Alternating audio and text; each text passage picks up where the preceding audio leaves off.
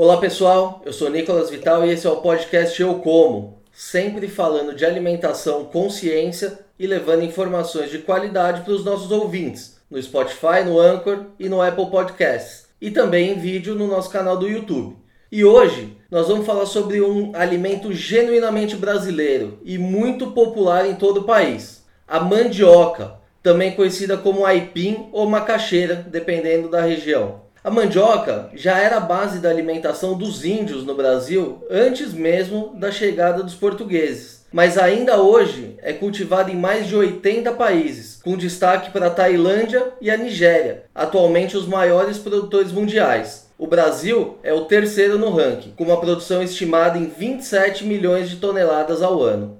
E para falar sobre a história da mandioca e a sua importância econômica e social para o Brasil, nós vamos conversar com o engenheiro agrônomo Joselito Mota, que é pesquisador da Embrapa Mandioca e Fruticultura, que trabalha há mais de 25 anos com pesquisas relacionadas aos diferentes usos da mandioca.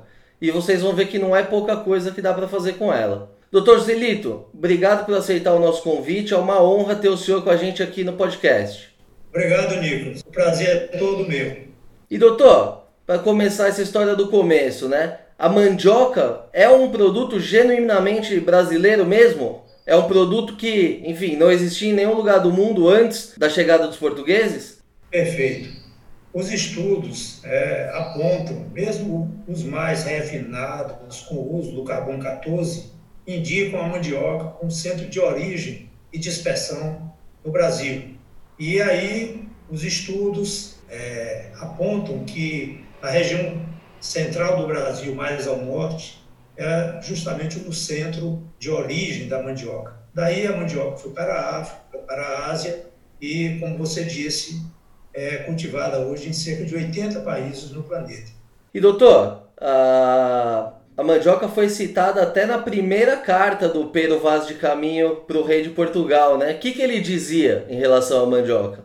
Um trecho da carta diz o seguinte: eles não lavram nem criam, se referindo aos índios. Aqui não há boi, nem vaca, nem cabra, nem ovelha, nem galinha, nem qualquer outra criação que acostumada seja ao viver dos homens. Quando se referia aos nativos, e os via bastante fortes, robustos, diziam eles não comem senão de outra coisa a não ser do inhame que brota da terra. Aí o nosso Vaz de Caminha, ele pisou literalmente na bola, porque o inhame a que ele se referia era a lembrança do que existia lá em Portugal, porque das colônias portuguesas da África ia o inhame, e ele achou assemelhado e fez essa referência. Na verdade, a mandioca é genuinamente brasileira, pois a sua origem precede o descobrimento. Os registros, né, estudos, é, mesmo em sítios arqueológicos, apontam o Brasil como centro de origem e dispersão da mandioca. E daqui ele seguiu, ela seguiu para a África, para a Ásia e é cultivada em cerca de 80 países do planeta. E doutor, quando é que foi que a mandioca começou a se espalhar pelo mundo? O que, que os estrangeiros viram de tão especial nela? É, a mandioca, ela, ela, ela de certa forma surpreendeu os portugueses e Daqui, nas próprias viagens, né, os portugueses levaram, iam buscar os escravos e levavam também manivas. Né? Isso é uma explicação até de que hoje a Nigéria, que é um país do continente africano, e hoje a Nigéria é apontada como o primeiro produtor mundial. Tem um outro também muito próximo da Nigéria, Gana, que também é, tem uma certa liderança na produção de mandioca. Mas foi a partir do descobrimento que começou a expandir, foi para a América Central, percorreu as Américas e a mandioca, então, muito antes, podemos dizer milhões de anos antes do descobrimento, milhares, né? Que você tem a mandioca como realmente esse produto aqui produzido. E o senhor disse que a Nigéria é, hoje é uma das maiores produtoras a mandioca se deu bem por lá por ter uma característica parecida com o Brasil? Exatamente, porque é, é um, um, ambiente, a mandioca ela, se adapta preferencialmente em solos em regiões tropicais. As regiões mais frias não são adequadas para a mandioca.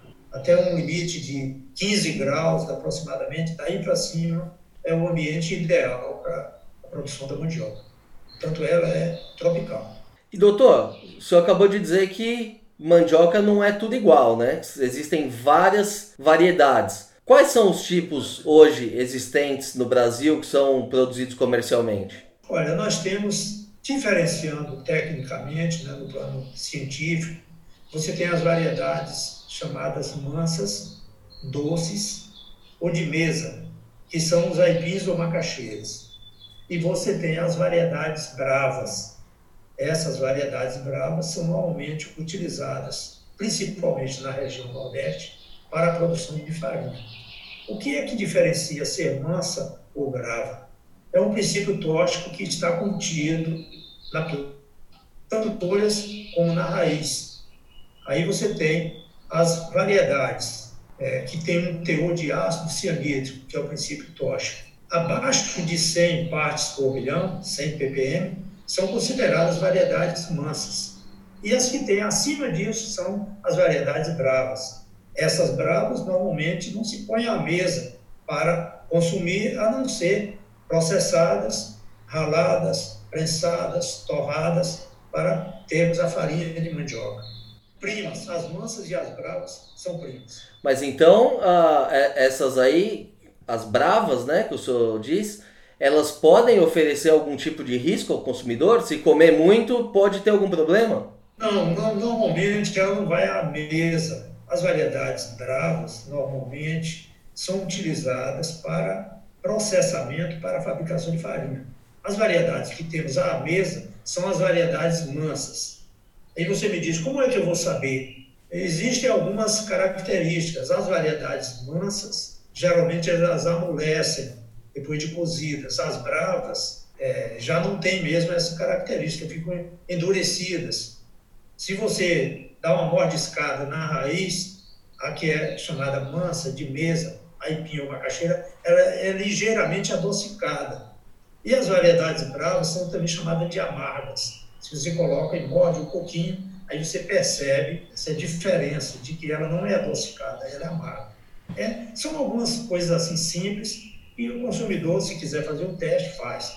Mas a determinação mesmo do teor de variedades em relação ao ácido cianídrico, a prova real é feita em laboratório. Mas normalmente não é preciso que se faça isso na rotina do consumidor. Doutor, é, a mandioca hoje é produzida por mais de 14 milhões de produtores familiares no Brasil, especialmente no norte e no nordeste. É, a mandioca é uma cultura fácil de se cultivar? Olha, a mandioca é uma cultura, nós poderíamos fazer uma, uma descrição. No plano é, externo da planta, ela é um verdadeiro queijo goiabado, um Romeu Julieta. Porque enquanto você tem nas raízes justamente a fonte maior de carboidrato, de energia, à medida que você sobe na planta, você vai diminuindo em carboidrato, em energia, que está na raiz, e vai aumentando em vitaminas, proteínas e minerais, justamente nas folhas da mandioca. Então, ela tem essa composição que dá esse balanço, né? e permite também um aproveitamento integral, porque a mandioca pode ser usada as raízes para o consumo, você pode usar as raízes para a extração do ouro da mandioca, que é o carboidrato, que é o amido, que faz a tapioca, e você tem as folhas e ramas que podem ser utilizadas para alimentação animal. Ainda mesmo as folhas são utilizadas como uma herança indígena para se fazer a maniçoba, a comida típica do Nordeste. Então, dos índios, nós tivemos uma herança muito grande de aproveitamento da mandioca. A grande enciclopédia né, de conhecimento sobre a mandioca, dos seus usos, está no campo indígena, porque eles lidavam com a planta e foram eles que fizeram essa distinção e entregou ao homem branco de mão beijada essa separação de mansas e bravas. Então aí você tem no país, nas comunidades indígenas, em comunidades urbanas, em determinados estados, como por exemplo o Pará, que é o maior consumidor de mandioca, e também com a presença dessa, dessa tradição indígena, aí você tem o tacacá, o tucupi, o chibé, o caxiri, a maniçoba, todas essas, essas iguarias são herança do, dos índios. E doutor, agora olhando para o plantio da mandioca, quais são os principais desafios da produção? É uma cultura que sofre com, com pragas, sofre com clima diverso? Como que é o cultivo dela? Olha, a mandioca é resistente, principalmente às diversidades climáticas. Então, a mandioca produz em solos de baixa fertilidade, né? e é resistente à seca e também tem uma grande resistência a pragas e doenças. Então, é uma cultura de baixo custo, mas existem algumas práticas que a pesquisa agrícola desenvolve. Eu venho de um centro nacional de pesquisa, que é onde está a expertise do conhecimento em relação a vários aspectos técnicos que são necessários à condução da lavoura. E você tem algumas práticas que são simples. Quando você planta, por exemplo, o milho, o feijão, o arroz, você escolhe as sementes para plantar. Esse é um elemento básico e importante para qualquer cultura se estabelecer. Com mandioca existe um certo descaso. A mandioca ela não é tratada com, com um certo cuidado, por falta do conhecimento dos agricultores. E aí, em razão disso, você tem baixas produtividades. Mas o uso de algumas práticas, como a escolha do material de plantio, o plantio na época certa. Então, esse, a escolha da maniva, que é uma maniva que tem que estar madura para você plantar. Se o agricultor não usa desses conhecimentos simples e básicos, ele tem um reflexo na baixa produtividade. Ele trata, pelo fato dela ser resistente à seca, produzir em solo de baixa fertilidade, ele trata como se fosse a gata borralheira da agricultura. E, na verdade, com um bom trato, você tem níveis de produtividade excelentes. Para você ter uma ideia, a região nordeste, por exemplo, você tem uma média de 10 a 12 toneladas por hectare. Um hectare são 10 mil metros quadrados de área no campo. Então, 10 a 12 toneladas. Mas você tem em contrapartida, regiões onde se cuida melhor. A região, por exemplo, do Paraná, Santa Catarina, no Centro-Oeste, Mato Grosso. Aí você tem níveis que podem chegar a 20, 25 toneladas por hectare. Mas o potencial que a mandioca apresenta, com boas condições para ela, é de 90 toneladas por hectare. Então, nós estamos muito ainda distante de, conhecer, de conseguir o potencial máximo que ela apresenta. Por, outra, por outro lado, uma questão técnica muito importante é que a mandioca, ao, ao longo do tempo, ela vai, por conta de pragas, de doenças do solo, de nematóides, de micro-organismos, ela vai, vamos dizer, incorporando a, as suas manivas, a, a própria planta, e você não tem o mesmo vigor vegetativo ou seja, uma variedade que, vamos dizer, produzia 15 toneladas por hectare. O uso contínuo da mesma variedade, ele vai, ao receber esses elementos adversos do cultivo incessante, ele vai reduzindo a produtividade. A pesquisa agrícola, através da Embrapa, da Unidade Mandioca Fruticultura, desenvolveu recentemente um projeto que está a pleno vapor, se espalhando principalmente pela região Nordeste e também ao Centro-Sul, que é um programa chamado RENIVA, Rede de Multiplicação de Material. Em que consiste isso? Consiste, numa primeira etapa, num trabalho de pesquisa que se faz a limpeza do material e depois você tem a propagação dele através do método convencional, mas limpo de doenças. Aí você já tem um crescimento da produção de raízes por conta desse processo e agora, entrando na tua área específica de pesquisa, né, que são os novos usos da mandioca. O que, que é possível fazer com a mandioca, além da farinha, da tapioca, da mandioca frita, que são produtos mais conhecidos? É, como eu lhe disse, nós temos o amido, né, que é o carboidrato principal, que é a goma, ou também chamado de tapioca. Porque as denominações com mandioca elas são muito regionais. Mas quando você tira o amido da mandioca, o que está presente na raiz, é esse que você vai fazer, esse amido, essa goma, é esse que você vai fazer a, a tapioca. Então, um elemento importante que passou, além do tradicional consumo das variedades mansas na mesa, principalmente no café da manhã, né, de se fazer o escondidinho com o aipim, que você bate no liquidificador, o aipim, às vezes com um pouco de leite, com um pouco de manteiga, e faz como se fosse um mingau grosso, e utiliza um refratário, fazendo uma camada desse aipim, e depois bota um pouco de carne de sol, alguma coisa, e outra camada de aipim, e coloca queijo em cima para gratinar. Esse é um prato muito comum também que se faz, que se chama o escondidinho. Né? Muito bem. Além disso, você tem muitas formas de aproveitamento da raiz da mandioca para fazer o chip, é aquele crocante, parecendo batata frita, o palito, né?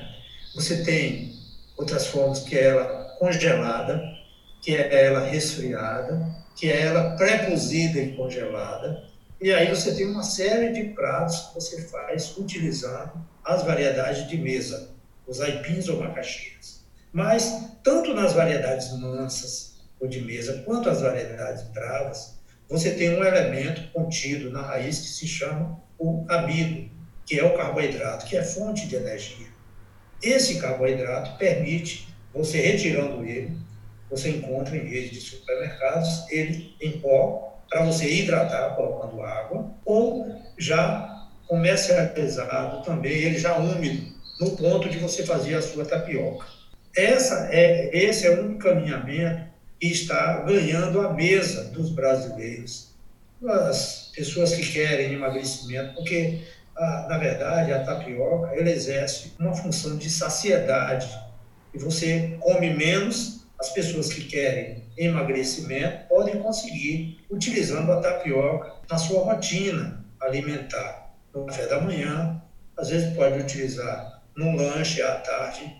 Então, é um caminho que está se apresentando com bons resultados. Eu costumo dizer assim, com meu entusiasmo, como eu acredito que o, Brasil tapiocou de vez Uh, o senhor também vem desenvolvendo tapiocas coloridas. Como é que é isso? Olha, as tapiocas normalmente elas são brancas. Por quê? Porque se ela vem de uma unidade de produção dos agricultores, extraindo o amido, ele vem úmido, porque ele é extraído com o uso da água.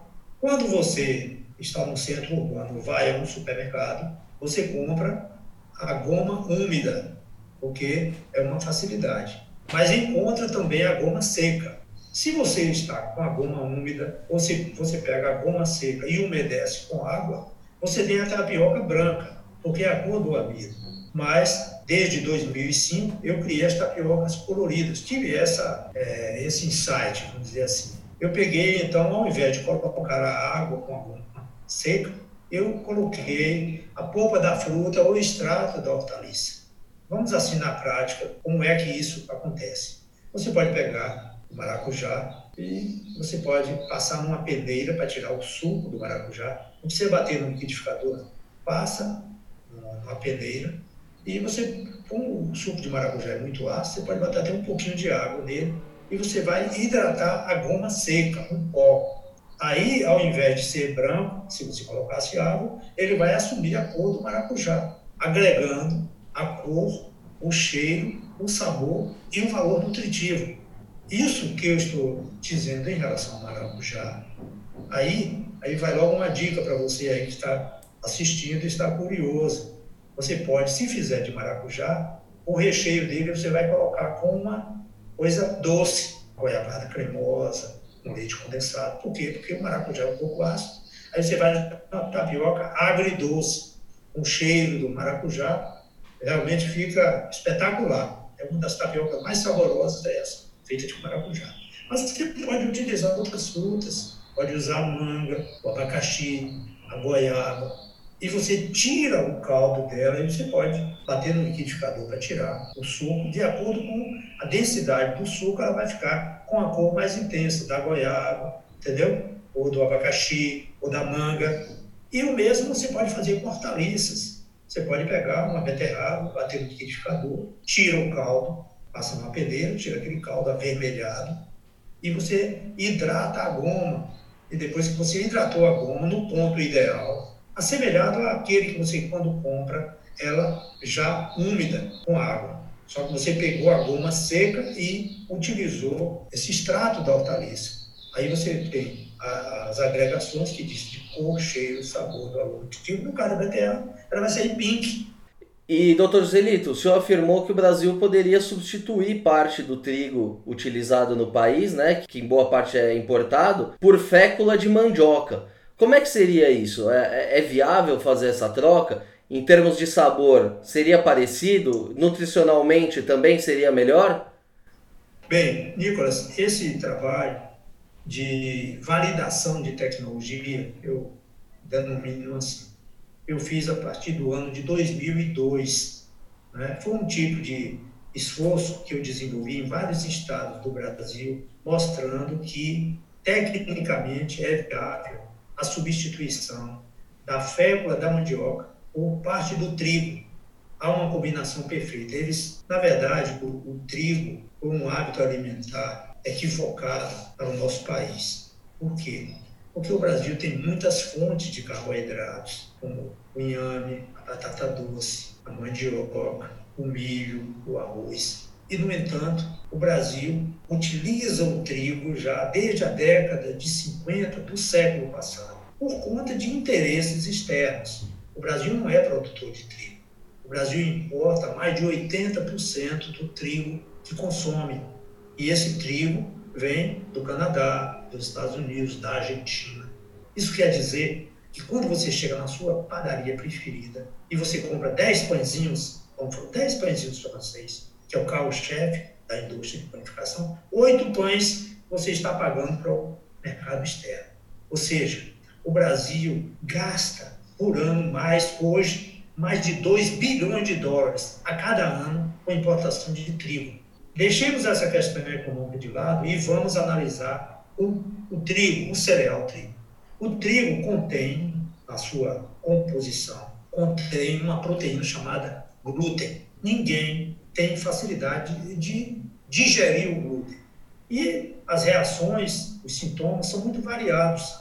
Você tem, então, a sensação de empanzinamento, sente flatulência, gases. E com relação a questão do, do trigo com a fécula da mandioca, o pão melhora a qualidade.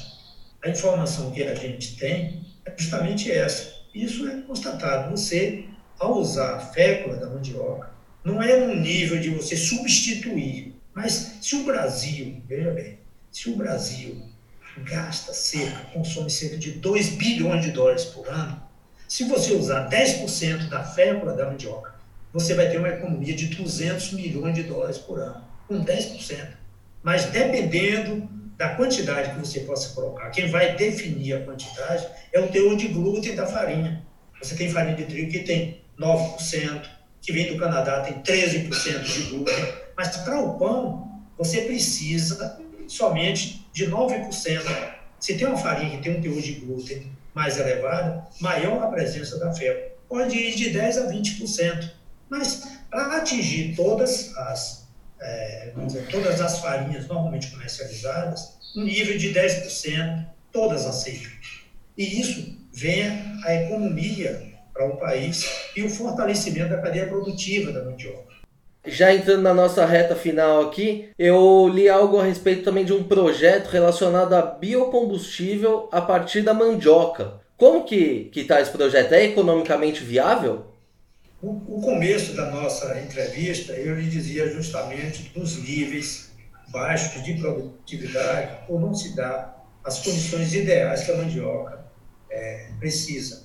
É lógico que nós temos álcool, principalmente o tipo da cana, mas a mandioca já faz muitos anos que também a própria Petrobras, em Corveio, Minas Gerais, já teve uma indústria de produção de álcool de mandioca.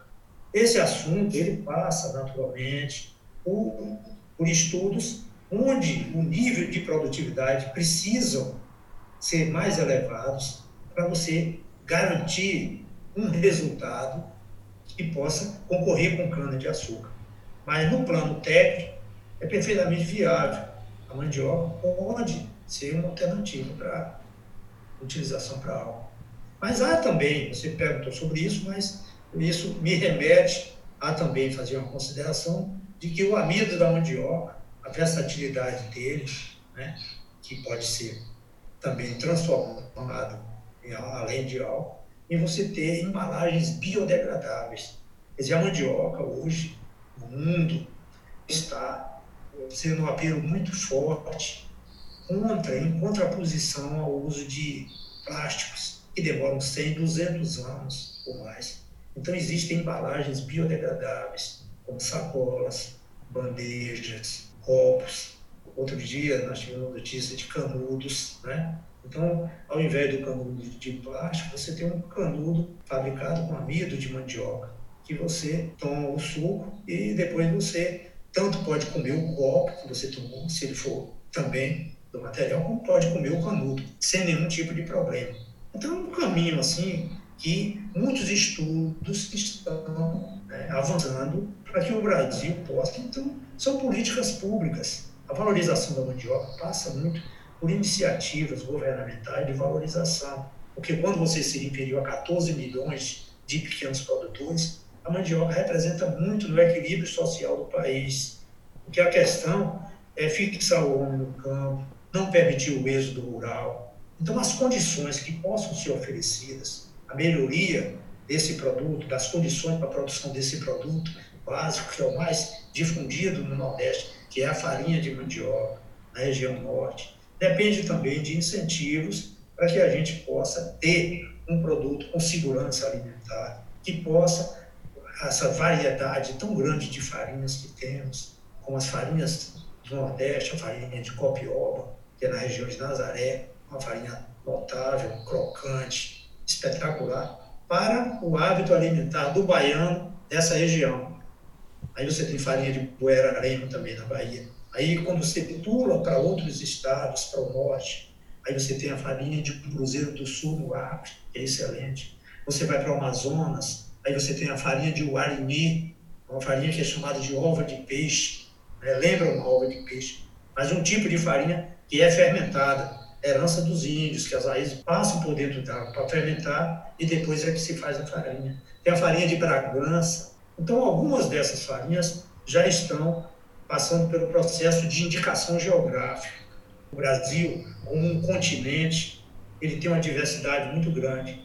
E aí, às vezes, me perguntam assim, para me encostar na parede, qual é a melhor farinha do Brasil? Eu digo, a melhor farinha do Brasil são várias, porque é um bem cultural. Muito bem. Bom, esse papo tá ótimo aqui. Acho que dá para a gente ficar mais umas duas horas falando sobre mandioca, mas infelizmente o nosso tempo está acabando já. Doutor, para encerrar aqui, qual que é a mensagem final que o senhor mandaria para os nossos ouvintes? A gente precisa comer mais mandioca? Tem espaço para crescimento da cultura ainda no Brasil? A mandioca é uma riqueza ainda muito pouco conhecida. Como nós temos um concorrente muito forte e a, a, mandioca precisa ter o seu espaço, eu diria a você que você precisa ter bons hábitos alimentares, melhorar. E um dos caminhos é esse. Saúde tem rota. Menos trigo e mais mandioca. É isso aí. Então, doutor, muito obrigado mais uma vez pela entrevista e pelos esclarecimentos. Acho que foi uma verdadeira aula aqui para a gente hoje. Muito bem, pessoal. Essa edição do podcast Eu Como vai ficando por aqui. Lembrando que esse podcast tem o patrocínio da Crop Life Brasil e volta com a sua programação normal na próxima sexta-feira. Por hoje é isso e até a próxima. Thank you.